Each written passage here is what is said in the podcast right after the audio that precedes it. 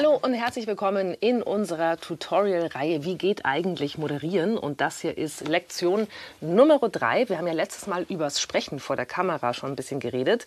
Ihr müsst aber natürlich auch irgendwas zum Sprechen haben, nämlich einen Text. Ganz wichtig ist hier, so wie jeder von uns anders ausguckt, so wie jeder von uns eine andere Art zu sprechen hat, so darf natürlich auch jeder von euch seinen eigenen Stil beim Texten haben. Es muss nicht immer alles gleich klingen, es gibt nicht den einen richtigen Weg, aber so ein paar Tipps kann man natürlich schon geben. Wenn ihr Moderatoren so im Fernsehen seht, dann wirkt es ja eigentlich immer so, als würden die irgendwas auswendig erzählen und irgendwie so ein bisschen improvisieren oder irgendwas daherreden. Das ist in der Tat ganz selten so. In der Regel hat man sich schon irgendwas überlegt. Das heißt, man muss vorher einen Text schreiben.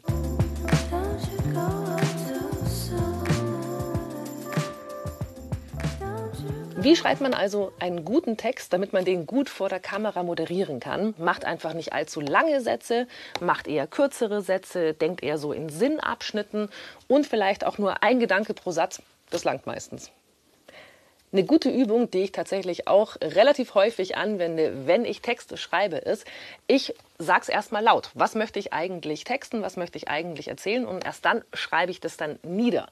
Dann lese ich es nochmal vor und wenn ich dann merke, oh, da stolper ich schon wieder über einen Nebensatz oder diese Formulierung ist irgendwie zu kompliziert, das versteht man ja überhaupt nicht, dann schreibe ich es nochmal um. Ich habe zum Beispiel mal verschiedene Moderationen geschrieben, alle zum gleichen Thema. Und zwar, James Blake hat ein Konzert in Berlin gespielt. Ich könnte das jetzt folgendermaßen moderieren. Ich muss nochmal nachgucken, weil es so schwierig zu merken ist. Als Vertreter einer melancholisch niedertourigen, ja entschleunigten Variante eines Genres von Clubmusik Früher in den Nullerjahren oft gespielt, man nannte es Dubstep, entzückt James Blake auch heute noch 2019 sein Publikum in Berlin im ausverkauften Haus. Habt ihr irgendwas verstanden? Ich könnte auch einfach erzählen. Dubstep war mal eine Form von Clubmusik, gibt es bis heute immer noch, war vor zehn Jahren riesig, wahnsinnig wummernder Bass und solche Sachen. Dann kam James Blake und hat da eine ganz langsame und viel traurigere, viel melodiösere Variante draus gemacht. Wir waren auf dem Konzert in Berlin mit dabei.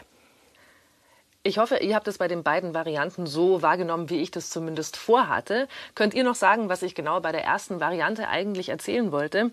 Ich nehme an, es war nicht so einfach. Das war zu verschachtelt, zu verschwurbelt, dann noch ein Nebensatz, dann noch ein Einschub. Am Ende weiß man eigentlich gar nicht mehr genau, was ich da eigentlich erzählen wollte. Bei der zweiten Variante war es hoffentlich besser. Da habe ich mich nämlich bemüht, eher so zu sprechen, wie ich auch mit einem Freund reden würde, so wie ich im Alltag spreche. Das sollte im besten Fall sinnvoller klingen, man sollte dem besser folgen können und was auch wichtig ist bei der Moderation, es sollte auch mehr Spaß machen, dazuzuhören. Und wisst ihr, was total super ist? Dieses ganze Moderationstraining, diese ganzen Tipps, die helfen euch nicht nur beim Moderieren. Ich bin fest davon überzeugt, dass die auch in allen anderen Lebenslagen total nützlich sind. Weil es schadet ja mit Sicherheit nicht, wenn ihr euch auch in eurem Alltag präzise und vielleicht auch ein bisschen charmant und lustig ausdrücken könnt. Wir sehen uns nächstes Mal wieder und da geht es bei uns um Körpersprache. Also wie bewege ich mich eigentlich vor der Kamera? Und so ganz unter uns, äh, für jemand wie mich, äh, die eigentlich vom Radio kommt, war das auch nicht so einfach. Gibt es aber auch Tricks, womit man das ganz wunderbar hinbekommt und ich freue mich aufs nächste Mal.